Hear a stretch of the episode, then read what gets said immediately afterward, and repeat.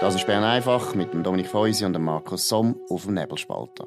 Der Podcast wird gesponsert von Swiss Life, ihrer Partnerin für ein selbstbestimmtes Leben. Bern einfach vom 12. Oktober 2021. Für den Markus Somm ist der Sebastian Brielmann in Zürich am Apparat. Ich bin der Dominik Feusi. Heute wieder Dienstag. Das ist der Tag von der Medienkonferenz vom BAG. Die halten stramm an der, man muss leider sagen, Tradition fest. Viel Neues hat es heute nicht gegeben. Die Zahlen sind äh, so tief, tiefer am tiefsten ähm, 9 Todesfälle, ähm, 39 äh, Spitaleintritte. Das ist wirklich nicht wahnsinnig viel. Ähm, wie siehst du das, Sebastian? Ja, du hast es schon ganz leicht angetönt. Ähm, was mir am meisten verwundert in der momentanen erfreulichen Situation ähm, ist der Hype. Äh, ich habe vorher irgendwie 47 Push-Meldungen gekriegt zu dem, zu dem, äh, zu den Zahlen, die du genannt hast. Ähm, das würde in einer normalen Zeit niemals interessieren. Ich finde, auch jetzt interessiert das nicht mehr so viel. Dann klickt man eins an. Wenn man die Pressekonferenz will nachschauen, zum Beispiel der Ticker bei den Tamedia-Titel und dann ist, der, ist, ist die Headline, geht es irgendwie um Mängel bei Billigtests. Und das ist einfach nicht das, was ich das Gefühl habe, ähm, was die Leute beschäftigt. Die Leute wollen die wichtigen, ähm, äh, Sachen wissen, ähm, wie, wie läuft es in den Spitälern, von mir aus noch, wie viele Zahlen hat es, um sich irgendwie orientieren. Aber, aber das finde ich jetzt nur noch übertrieben. Und man schürt natürlich den Unmut in der Bevölkerung, wenn man, wenn man aus jedem Gugus eine Headline macht. Über die Tests müssen wir gerade noch reden, aber die Hauptaussage von Patrick Mattis vom BAG ist ja, die epidemiologische Lage ist weiterhin ungünstig. Man weiß einfach nicht warum, weil die Zahlen sind wirklich tief. Es sind alle Indikatoren sehr tief, so wie schon lange nicht mehr. Ähm, und, und äh, er muss dann halt so ein bisschen Katastrophenszenarien zeichnen, oder? Ja, eben das Ende der Herbstferien sei ja jetzt dann da und mhm. es seien kältere Temperaturen und es gäbe das Risiko von einer Trendwende und dass dann eben irgendwann die Fallzahlen wieder ansteigen. Ja, das ist eigentlich, äh, die Fallzahlen können immer wieder ansteigen. Die Frage ist aber nicht die Fallzahlen, sondern was läuft wirklich in den Spitälern. Und da ist wirklich, also mit 39 Spitaleintritten in der ganzen Schweiz, sind wir, glaube ich, sehr auf der sicheren Seite. Ich finde auch, und du hast es wieder angesprochen mit der Katastrophe, ich habe nichts dagegen, dass man, dass ein Patrick Mattis uns sagt, schaut, es ist jetzt kalt, Ferien sind vorbei, wir wissen es nicht ganz genau.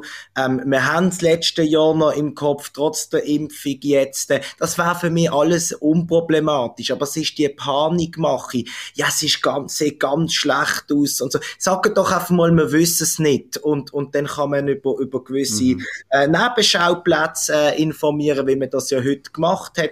Dann ist das okay, aber kann man das vielleicht einmal zu den Journalisten, die anwesend sind, machen und die machen dann daraus aus, was sie wollen. Muss man das immer noch live übertragen? Müssen die Medien noch Live-Ticker machen? Das sehe ich nicht. Ja, ja, und eben, es, du hast es angesprochen, Nebenschauplätze. Ich will zwei erwähnen.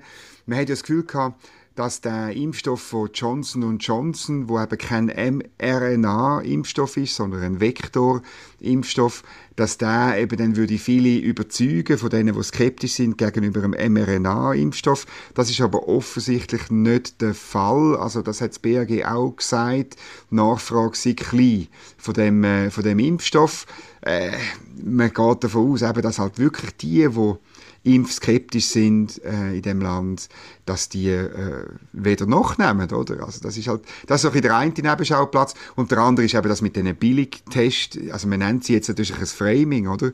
Billigtest, ähm, weil ja Test seit äh, gestern kostet, äh, gibt es Anbieter, die das günstiger machen als andere, jetzt der Test, weil sie selber zahlt werden. Das ist eine klassische Reaktion in einer freien Marktwirtschaft, dass Anbieter kommen und das, die Nachfrage befriedigen zu einem günstigeren Preis. Das ist Wettbewerb, das finden wir gut. Aber jetzt wird sofort gesagt, ja, das ist ganz schlecht, ja, das ist unqualifiziertes Personal, ist dort und es ist nicht standardisiert und so. Ja, es ist in dieser Krise vieles nicht standardisiert. Äh, zu, zuallererst einmal der PCR-Test, der nicht standardisiert ist. Also man probiert jetzt da schon wieder, weil man natürlich den Druck will aufrechterhalten auf die Leute, dass sie sich gefällig können, impfen, endlich, oder? Um mhm. das geht's ja will man jetzt das auch eigentlich unter Druck äh, setzen, die, die, die günstigen Tests. Du hast völlig recht und ich kenne jetzt bei diesen Tests nicht aus, weil ich keine muss machen, aber ähm, ich, ich habe das Gefühl, was ich höre von den Leuten oder was man ja auch schon kann lesen ähm, wenn einmal der Fokus von rein epidemiologischen ähm, Kriterien weggeht, wo ich auch da ein bisschen damit interpretiert, dass jetzt der Johnson Johnson Impfstoff nicht so nachgefragt wird. Die Leute, die man glaubt noch könnt gut ähm, für eine Impfung überzeugen, wenn man das mit einem anständigen Ton und einem, und einem, und einem Nicht-Zwang ähm, Angebot will erreichen. Die machen es mittlerweile aus Trotz, die schießt es total ja, ja, an, dass das man die ganze Zeit auf sie einprügelt. Dann gibt es ein paar, die machen es sowieso nicht, egal welcher Impfstoff, das ist ein anderes Thema, aber ich habe das Gefühl, die, die gefunden haben, okay, wenn nicht mehr mRNA, da bin ich ein bisschen mehr überzeugt, für uns ist es jetzt eigentlich okay, machen wir, die macht man zur Sau und das, das finden die Leute nicht mehr lustig. Und ich, ich könnte, das ist eine These, das weiß ich nicht, aber ich könnte es nachvollziehen, wenn es so wäre. Das ist es so. Und dann, was heute auch noch war, oder jetzt langsam zieht der Abstimmungskampf an über das äh, Covid-Gesetz, oder wir stimmen Ende November ein zweites Mal ab über die neuesten Änderungen im Covid-Gesetz und insbesondere über das Zertifikat. Ähm, die Gegner von dem Gesetz haben ihre Argumente äh, vorgestellt. Sie warnen vor einem Überwachungsstaat. Sie haben das Gefühl, das Gesetz widerspreche der Verfassung ähm, und äh, darum müssen wir ganz dringend ähm, das Gesetz äh, ablehnen.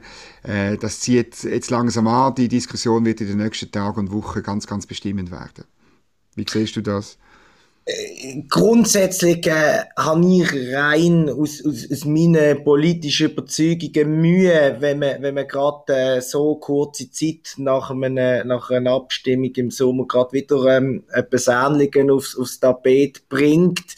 Ähm, das ist aber mein persönliches Schätzung. Was ich dramatisch finde, ist, wie Befürworter von dem Gesetz, vom, vom, äh, ja, vom, vom Gesetz, die werden ja sagen, ähm, dass die wirklich alles machen, zum, zum den Gegner ähm, in die Hand zu spielen. Und heute haben wir ja noch gesehen, oder gestern ist auch ähm, Sibyl Berg, Schriftstellerin, äh, ist äh, in Kritik geraten aus ihren eigenen Reihen.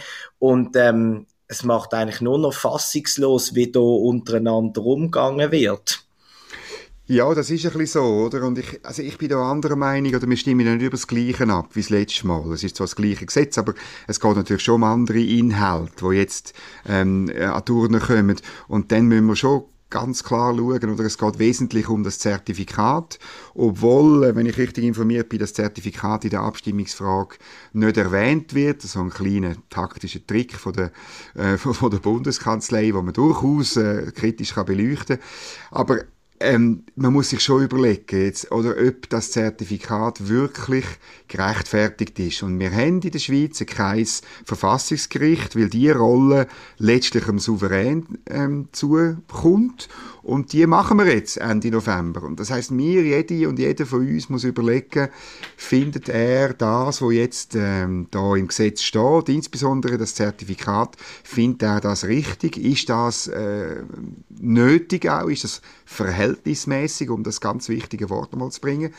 Und eben die Sibyl Berg, ähm, sie distanziert sich zwar von den Referendums, äh, vom Referendumskomitee und so, aber sie weist natürlich schon drauf, auf, auf den wunden Punkt, oder? Also sie sagt, das Zertifikat, das sei, und ich zitiere, die Infrastruktur für eine totale Überwachung. Zitat Ende, oder? Das ist natürlich schon ähm, äh, wie soll ich sagen, ein Tool, um dann später bei anderen Sachen, bei anderen Viren immer wieder ähm, irgendwelche Zugangsbeschränkungen, sei es für Kino, für, für Restaurant und so weiter, zu bringen. Und man kann jetzt sagen, sie übertreibt da, das ist, äh, das ist ja jetzt nicht der Fall und so. Andererseits muss ich auch sagen, bei den, angesichts von diesen Zahlen, wo wir vorher gesagt haben, die so tief sind, wo wirklich nicht katastrophal sind, auch nicht in den, in den Spitälern, oder? fragt man sich schon, ob das verhältnismäßig ist. Und die einzige Variante, die wir haben als Bürger, um das zum Ausdruck zu bringen, ist natürlich schon ein Nein in die Urne zu legen, oder? Und darum verstehe ich ein Stück weit, äh, dass sich auch, auch auf der Linken Leute, die sich schon länger mit der Frage auseinandersetzen, wie der Staat mit uns umgeht, jetzt zu einem Nein tendieren. Ah, da bin ich, bin ich völlig einverstanden und, und, und äußerst äh, kritisch, wenn es um, um das Zertifikat geht, vor allem, weil es immer noch im Einsatz ist und es keine, keine Anzeichen gibt, dass das sich ähm, so schnell ändern, was ich mir ja, ist verrückt, mit meiner Mühe am Anfang noch schnell wollen, ähm, betonen ist, dass ähm, wo man schon viel über das Referendum geschwätzt hat, wo ja auch in Rekordzeit beeindruckend, muss man sagen, Stand gekommen ist, ähm, dort ist noch nicht so, da ist es noch um andere Fragen gegangen. So, das ist mein grundsätzliche, aber jetzt äh, muss ich natürlich sagen, es läuft für, für, für das Referendumskomitee, weil wie gesagt, die anderen machen alles, ähm, dass das am Schluss durchkommt, was für mich eine Sensation war. Und du hast das ähm, äh, angesprochen, was Sibyl Berg gesagt hat, sie hat natürlich recht mit dem, das ist eine Gefahr, und äh, die Gefahr für mich ist noch viel größer, oder nein, ist etwa gleich groß, aber sie ist groß, ähm, dass ähm, sie jetzt von ihren Freunden oder Kollegen aus dem, aus dem Kulturkuchen, bekannte Leute, Patrick Frey, Mike Müller, Victor Jacobo, ähm, die nehmen nicht das Telefon in die Hand und fragen, warum denkst du das so? Wahrscheinlich. Genau. Weil als erstes kommt es auf Twitter. Und die Debattenkultur, also die, die, die stört mich wirklich, oder? Da habe ich wirklich Mühe damit, weil wenn wir uns uneins sind, oder, dann, dann gehen wir ein Bier trinken und die kennen sich ja zu 100 Prozent. Also, das hat man können anders und feiner lösen. Ja, also, der, meine, der Herr Giacomo ist Chef von einem Theater in Winterthur. Er könnte eine Diskussionsveranstaltung dort machen. Oder das, und, und, besser. Oder? Und ähm, nein, er macht das nicht, sondern man fährt einfach der Sibyl Berg, wo ich jetzt eigentlich bin, nicht, nicht, nicht, irgendwie jetzt äh, ein Freund von ihr, oder? Aber man fährt ihr vollen Karren, oder? Also, und zwar wegen der Kontaktschuld, eben sie legen sich ins Lotterbett, ins Lotterbett eben mit so Impflügen, Corona-Lügner ah, okay, und so. Ja. Und, und das, also das, äh, das linksgrüne Just-Milieu ist komplett am Durchdrehen. Ähm, und und äh, das stimmt natürlich, dass das, dass das eben aufzeigt, wie man dort funktioniert. Aber noch zu deinem Argument, weißt, ähm, dass äh, die Befürworter vom Gesetz alles machen, um den Gegner noch mehr Wind zu geben. Das stimmt natürlich, oder? Und ich meine, ähm, die Situation wäre völlig anders, wenn, wenn der Bundesrat zum Beispiel letzte Woche gesagt hätte, ja, ähm, wir sehen, äh, die Zahlen sind äh, gesunken und sie sind so tief wie schon lange nicht mehr. Wir tun die Zertifikatspflicht aussetzen. Und peng, der Wind wäre weg, oder? Und mhm. Und sie könnten dann der Alain Berset könnte sagen, sehen ihr, ich, wohlsorgender Landesvater, ich tu nur verhältnismäßig agieren und so weiter. Und ich rechne immer noch damit, dass das möglicherweise kommt. Ich weiß auch, dass es so Überlegungen gibt in der Inselgasse. Das ist dort, wo der Alain Berset das Büro hat in Bern. Ich glaube einfach, wenn er noch lange wartet, dann wird's, dann kann man sagen, ja, das ist gesehen, er macht es ja nur wegen dem Abstimmungskampf. Und dann ist wie, dann verpufft die, dann verpufft ja. die, äh, die Sache, oder? Also wenn er das nicht schnell macht, dann äh, kann man es ihm wirklich als Opportunismus auslegen. Und jetzt hat er vielleicht noch ein paar Tage oder weiss, hat ein, zwei Wochen Zeit, um das noch halbwegs als Erfolg zu verkaufen. Genau, genau. Ja, dann sind wir noch über etwas anderes gestürchelt. Genau. Wir bleiben ein bisschen bei der, in der Welt ähm, von den Zahlen und mehr oder weniger Fakten. Gestern war eine Empörung in unserer eigenen Zunft. Ähm, junge Journalisten ähm, klagen laut einer Studie, wie das äh, von der Gewerkschaft Syndicom bekannt gegeben wird, dass man einen Haufen Überstunden machen Ich glaube, etwa drei pro Woche, das wären 20 Tage im Jahr, ist dann zusammengerechnet worden. Ich hoffe, man behaftet mich nicht auf, auf, auf die Zahlen. Und dann haben wir wieder geschwätzt, wie schlecht die Arbeitsbedingungen sind im Journalismus und wie wenig man ähm, können vorwärts kommen und es geht von einem Praktikum zum anderen und das ganz ist schlimm. wirklich ganz, ganz schlimm. Und wenn man aber die Studie Studie, und ich muss das in Anführungs- und Schlusszeichen setzen, genauer anschaut, dann ist das eine Masterarbeit verdienstvoll, 125 Seiten, ähm, kann man ja mal machen, finde ich interessant. Und es stimmt zwar, ja, dass denn die Leute sind 195 nur, also nicht so viele junge Journalisten, ähm, sehr viele Gewerkschaftsverbunde. Mehr als die Hälfte. Mehr als die Hälfte, die dann sagen, oder, okay, ja, es gibt Stress, aber wenn man dann die Auswertungen genauer anschaut, sagen fast 70 Prozent, sie kommen total, ziemlich gut ähm, mit dem klar, voll und ganz weitere 17,5 und nur 15 kommen schlecht mit dem äh, Schlag. Das heißt, die Probleme, die da offen stilisiert werden und auch erstaunlich breit ähm, von, von, von, von bekannten Journalisten in, im ganzen Land äh, teilt und anprangert werden, da habe ich eine total andere Meinung. Es ist ein super Beruf, den wir machen. Ähm, das ist halt unregelmäßig in den Arbeitszeiten, aber so wie ich das in meiner doch auch schon mehrjährigen Karriere erlebt habe, das auch immer dürfen kompensieren. Wie siehst du das? Ja, also ich finde einfach, wer, wer mich nütelt, der hat nicht begriffen, was Journalismus ist. Oder wenn ich am Morgen sehr früh anfange, die anderen Zeitungen zu lesen, ist ja das wirklich, ich kann ja nicht sagen, dass sie Arbeitszeit und so, also ich schreibe nichts auf. Ich habe noch gar nie in meinem Leben ähm, Zeit aufgeschrieben und ich werde mich auch weigern, das zu machen. Ähm, sogar sogar dann, wenn vielleicht dann unser Chefredakteur wegen dem ins Gefängnis muss, oder? Weil das eigentlich eine Vorschrift wäre. Nein, das ist, und auch der Thrill oder die Befriedigung, wenn man eine gute Geschichte, einen schönen Text, ein gutes Porträt kann der Öffentlichkeit zur Verfügung stellen, das ist ja das, was wo der Beruf so wahnsinnig toll macht. Dass wir ein Privileg haben, ähm, können eine Öffentlichkeit zu erreichen, gute Leserinnen und Leser haben, haben wir beim Nebelspalter bereits. Äh, wir haben noch nicht so viel wie unsere Konkurrenz, aber es steigt gut. Wir haben eine treue, schöne, interessante auch Leserschaft, die uns Feedback zurückgibt. Das ist absolut genial. Und eben da, man hat mehrheitlich Gewerkschafter befragt, ähm, dass die nicht zufrieden sind mit den Arbeitsbedingungen. Ja, das gehört zu ihrer DNA. Und dann muss ich halt auch noch sagen, es hat halt auch noch mit links und rechts zu tun, oder? Wir haben natürlich einen wahnsinnigen Überhang an linken Journalisten.